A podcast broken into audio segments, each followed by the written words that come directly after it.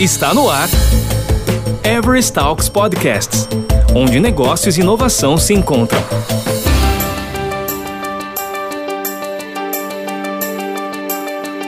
A realidade aumentada, combinada com espaços físicos, como escritórios, por exemplo, é capaz de criar um novo ecossistema, a computação espacial.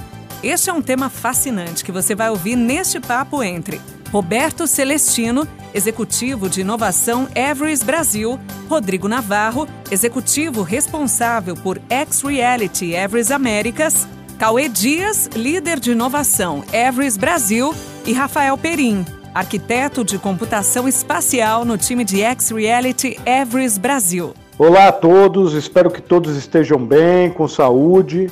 É, estamos aqui em mais um podcast do Everest Talk para falar de um assunto muito importante, que é a computação espacial, web espacial. Muito legal o papo hoje, eu estou aqui com o Rodrigo Navarro, que é o executivo responsável por X-Reality em toda a região Américas aqui, um craque no assunto. Estou com o Cauê Dias também, que é o líder de inovação lá no Lab da Everest, que faz isso acontecer, junto com o Rafa, que é o nosso querido arquiteto aqui, um cara que está erguendo tijolo a tijolo aí para construir a computação espacial, a nossa arquitetura de computação espacial. Para começar, a gente tem que explicar o que, que é essa computação espacial, web espacial. E aí eu chamo o Rodrigo aqui, o Rodrigo Navarro, para explicar um pouco o que, que é essa tecnologia e como ela está se aplicando no nosso dia a dia. Rodrigo, dá uma, uma visão para a gente, por favor. Então, computação espacial é o conceito de você usar o espaço físico como ambiente de instalação de aplicações. Então, a gente começa a usar a instalação de aplicações de XR ou realidade aumentada e, e, combinar isso com espaços físicos, com, utilizando geolocalização e ancoragem. Então, você começa a implantar sistemas ou, ou aplicações dentro de escritórios ou até mesmo na rua, você cria layers de visualizações de camadas onde você distribui conteúdos. Então é um pouco desse conceito que vem se construindo esse ecossistema de spatial computing. Ô Navarro, e a gente via isso em alguns filmes de ficção, né? A gente via isso como um futuro e isso já está acontecendo hoje. Fala um pouco para a gente o que, que era esse futuro que a gente via e como ele já está se aplicando hoje, amigo. Quando a gente imaginava, por exemplo, o episódio do Black Mirror, que tinha as lentes de contato, né?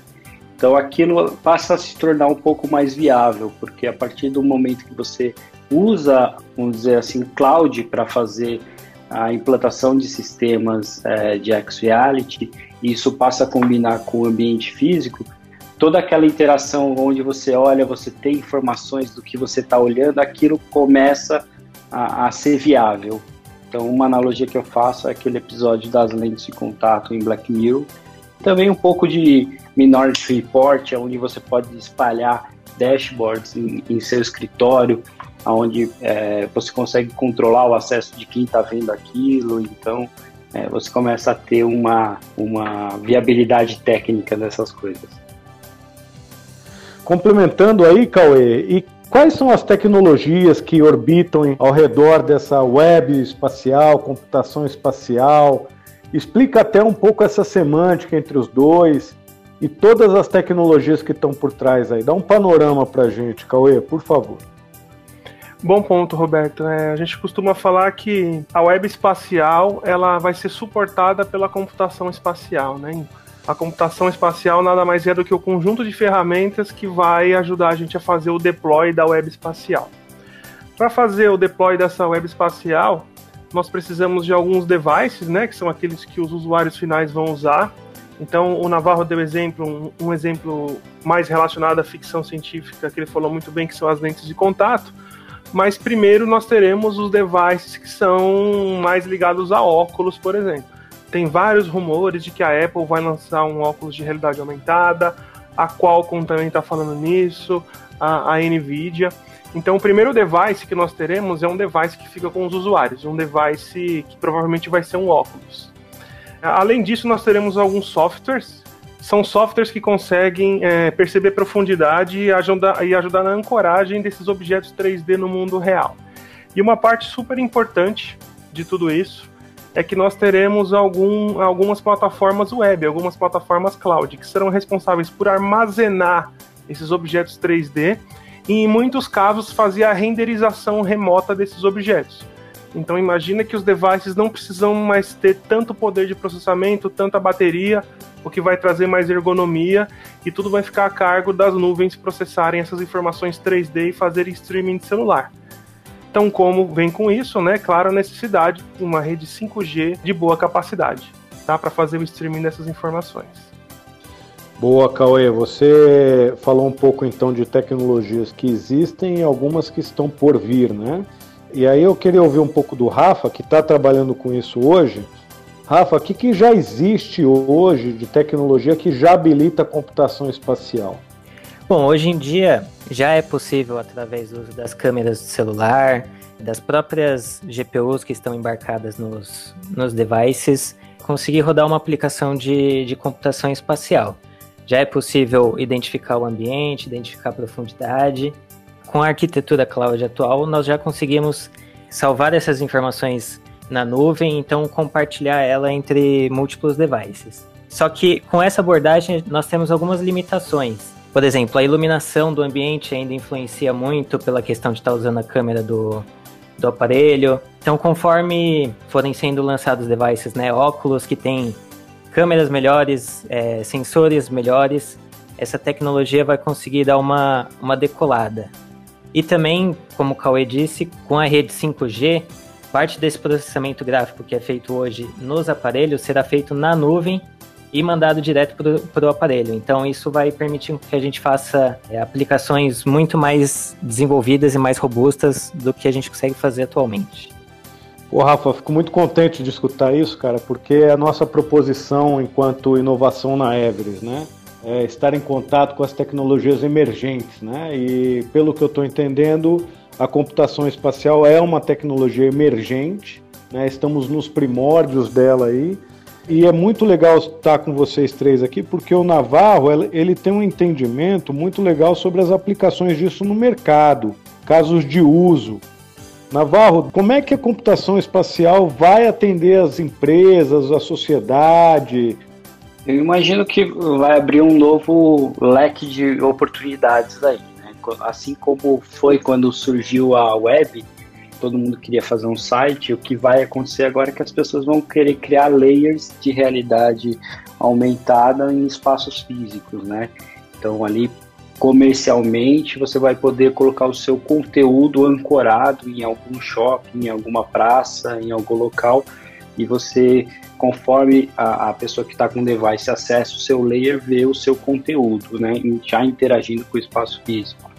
Mas para o nosso mundo mais comercial, assim, falando dos nossos clientes, eu vejo muita aplicação ah, na parte de indústria com mapas de, de fiação, né, de mapas elétricos, essa parte de tubulação, como que a gente vai conseguir ver o que está passando ali sem cavar. Então você conseguir ter essas informações plotadas ali é, no ambiente ou na, mesmo na rua, imagina uma empresa de telefonia conseguir identificar seus cabos, e, e identificar algum problema através do uso de, de um desses layers, né, que eu, que eu chamo. Tem muita, muita possibilidade aí uh, abrindo, e para isso que nos próximos passos agora, com o Digital Lab, nós vamos começar a convidar os, os nossos clientes a criar desafios uh, utilizando essa, essa nova tecnologia aí, para a gente poder é, aproximá-los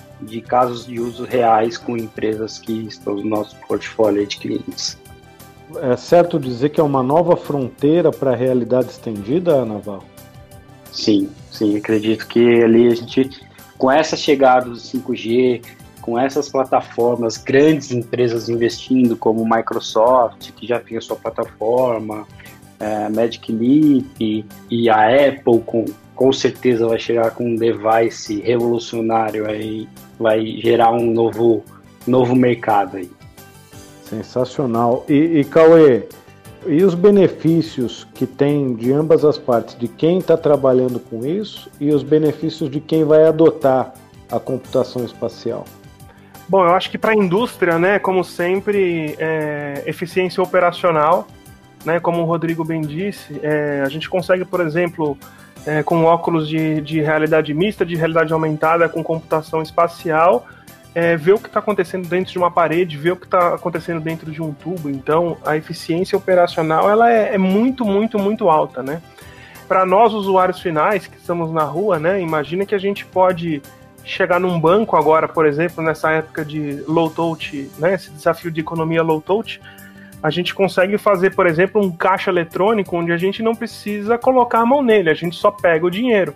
A gente faria toda a parte de ancoragem de uma interface 3D para o usuário interagir com o aparelho e a única coisa que ele precisaria pegar, colocar a mão seria no dinheiro.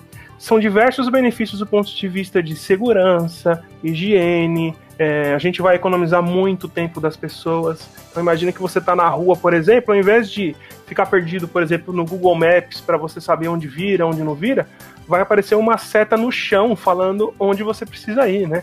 Como se a gente estivesse dentro de um videogame mesmo. É, a gente vai entregar para as pessoas, além de, de muitos benefícios, mais tempo, que é uma coisa muito valorosa hoje em dia. Boa, Cauê. Tem um conceito que há algum tempo a gente está tratando, que é aquele anytime, anywhere, any device, any place. E acho que a computação espacial realmente vai permitir isso, que você faça qualquer transação, qualquer lugar. Claro, os devices têm que ser, né? O N device aí são só os que habilitam a computação espacial, mas acho que vai dar essa maior mobilidade ainda da gente fazer as coisas do jeito que a gente quer, na hora que a gente quer vai trazer muita mudança comportamental também. E acho que vai trazer uma mudança também nos times que trabalham com isso, que é um pouco o que eu falo com o Rafa, né? Essas pessoas que têm já esse viés de trabalhar com a computação espacial, essas novas é, profissões que estão surgindo com a computação espacial. Ô Rafa, fala até da sua própria experiência aí como é que é entrar nesse mundo de computação espacial? Quem que são as pessoas que estão trabalhando com isso?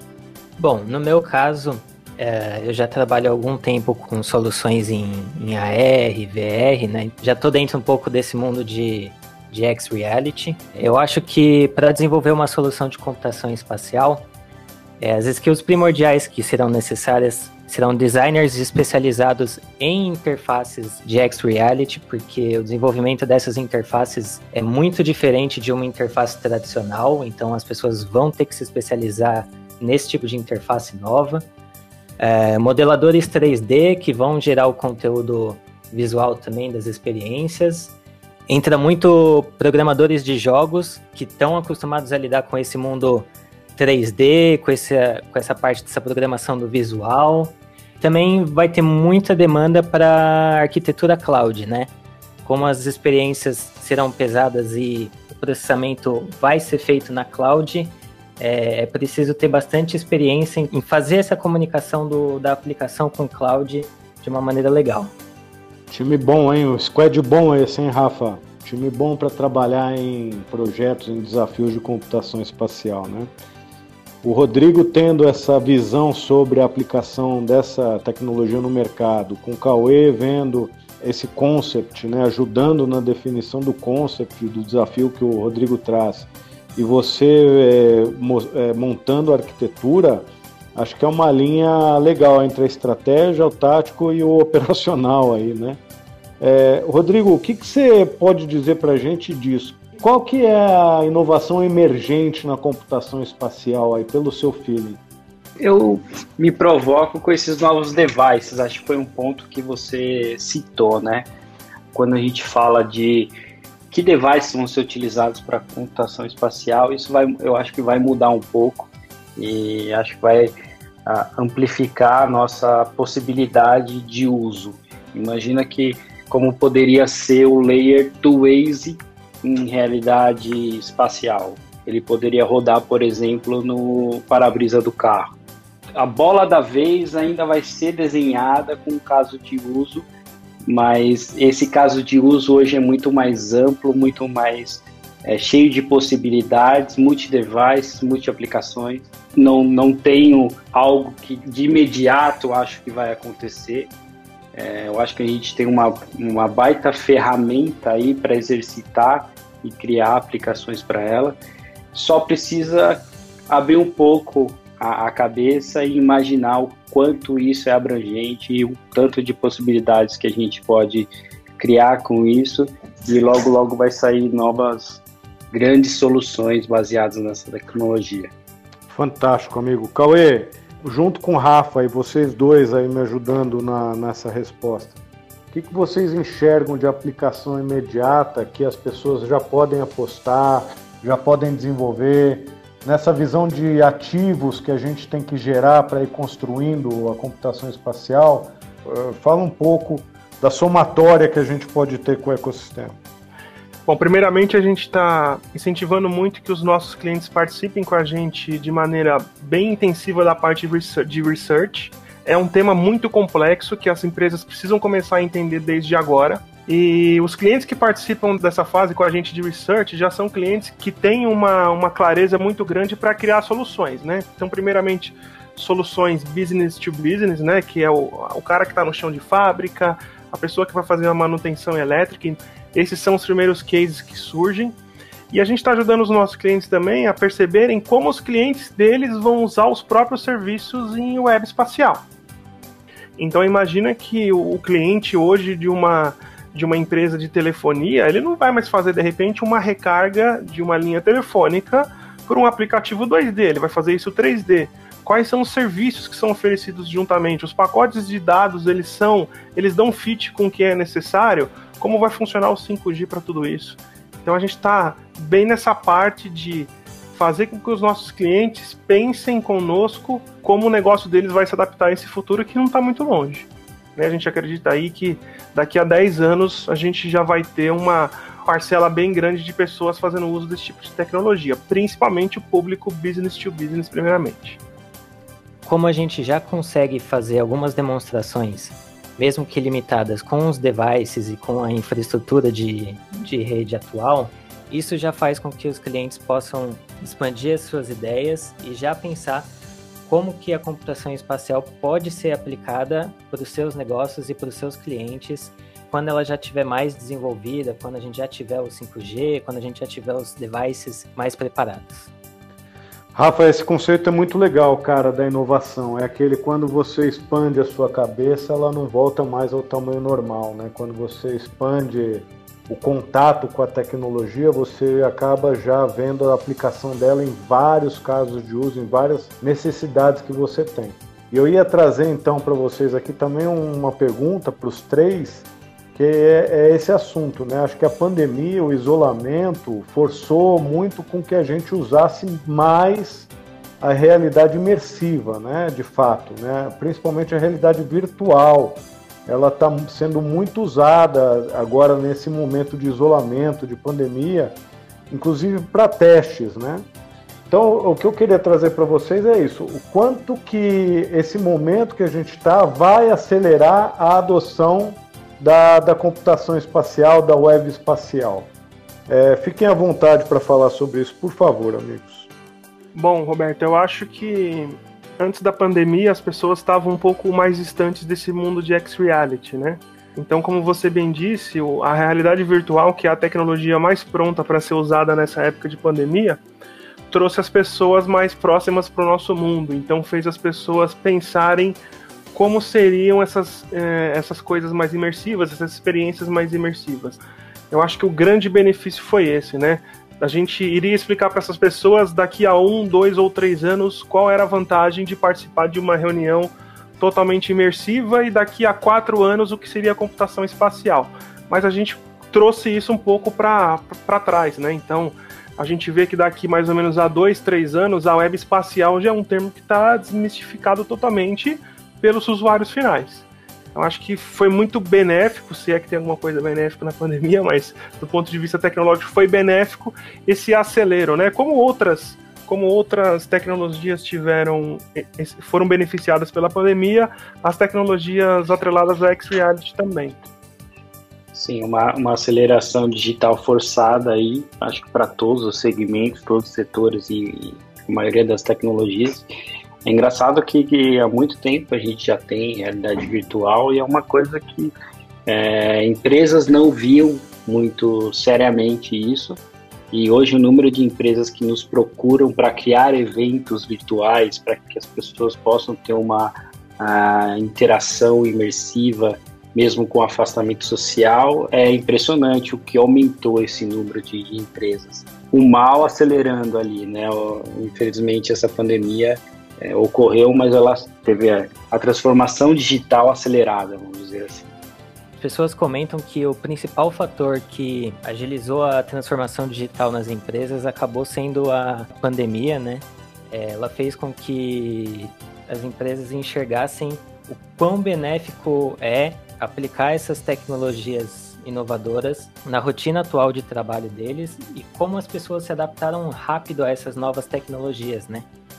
É, pessoal, acho que isso que a gente está falando é um impacto enorme na mudança de hábitos.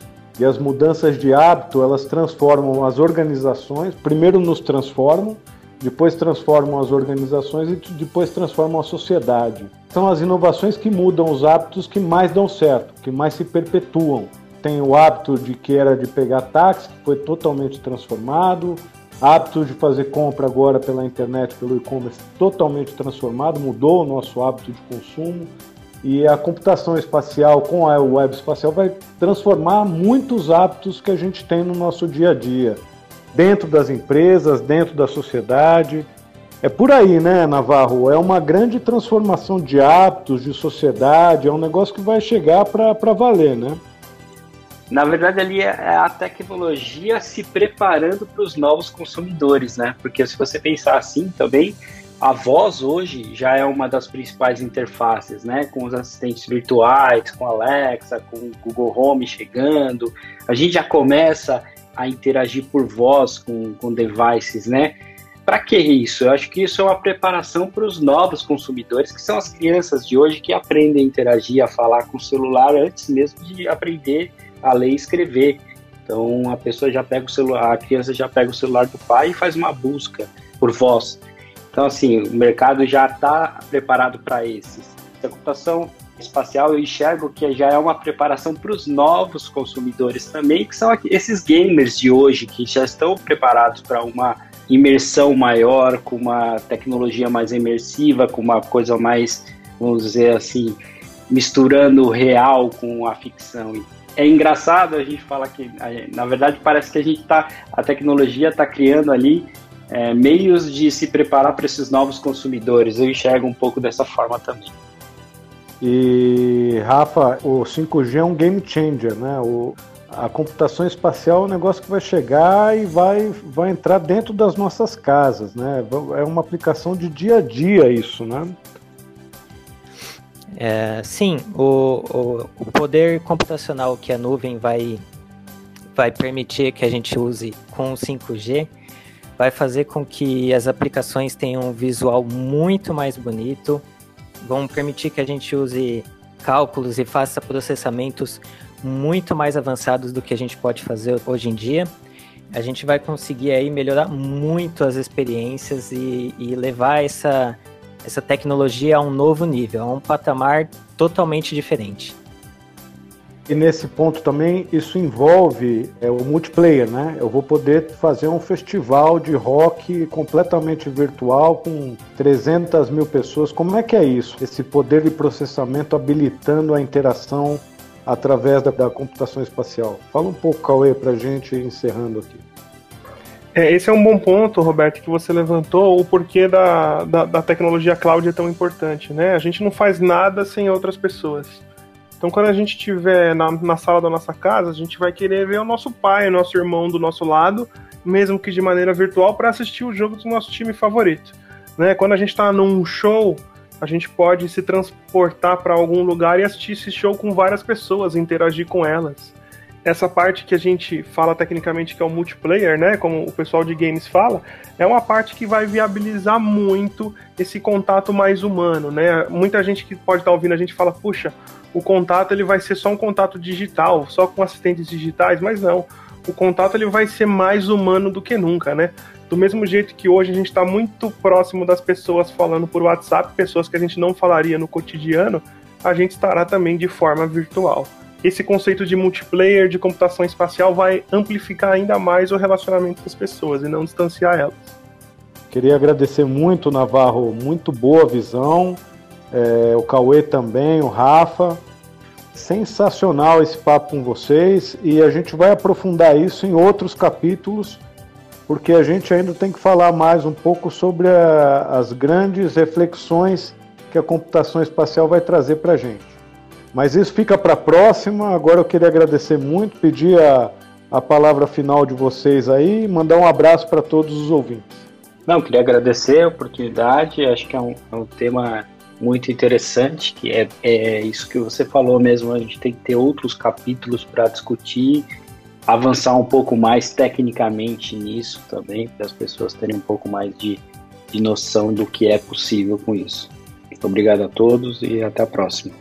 É, eu agradeço a oportunidade de ter vindo aqui bater esse papo com vocês. Eu acho que nós teremos grandes desafios técnicos aí pela frente e eu estou bem ansioso para descobrir essas novas oportunidades e encarar esses novos desafios. E agradeço a, aos ouvintes por nos darem a atenção. Galera, muito obrigado pela, pelo convite de, de falar aqui um pouquinho para vocês sobre computação espacial. O nosso laboratório de inovação está de portas abertas, de forma física e digital agora, para todos que quiserem compartilhar conhecimento com a gente. E eu peço para que vocês sigam o, o Everest Talks aí nas principais redes de compartilhamento de áudio e compartilhamento de programação multimídia, tá? Um grande abraço e até a próxima. Você ouviu Everest Talks Podcasts, onde negócios e inovação se encontram. Toda semana tem novidades por aqui. Até lá!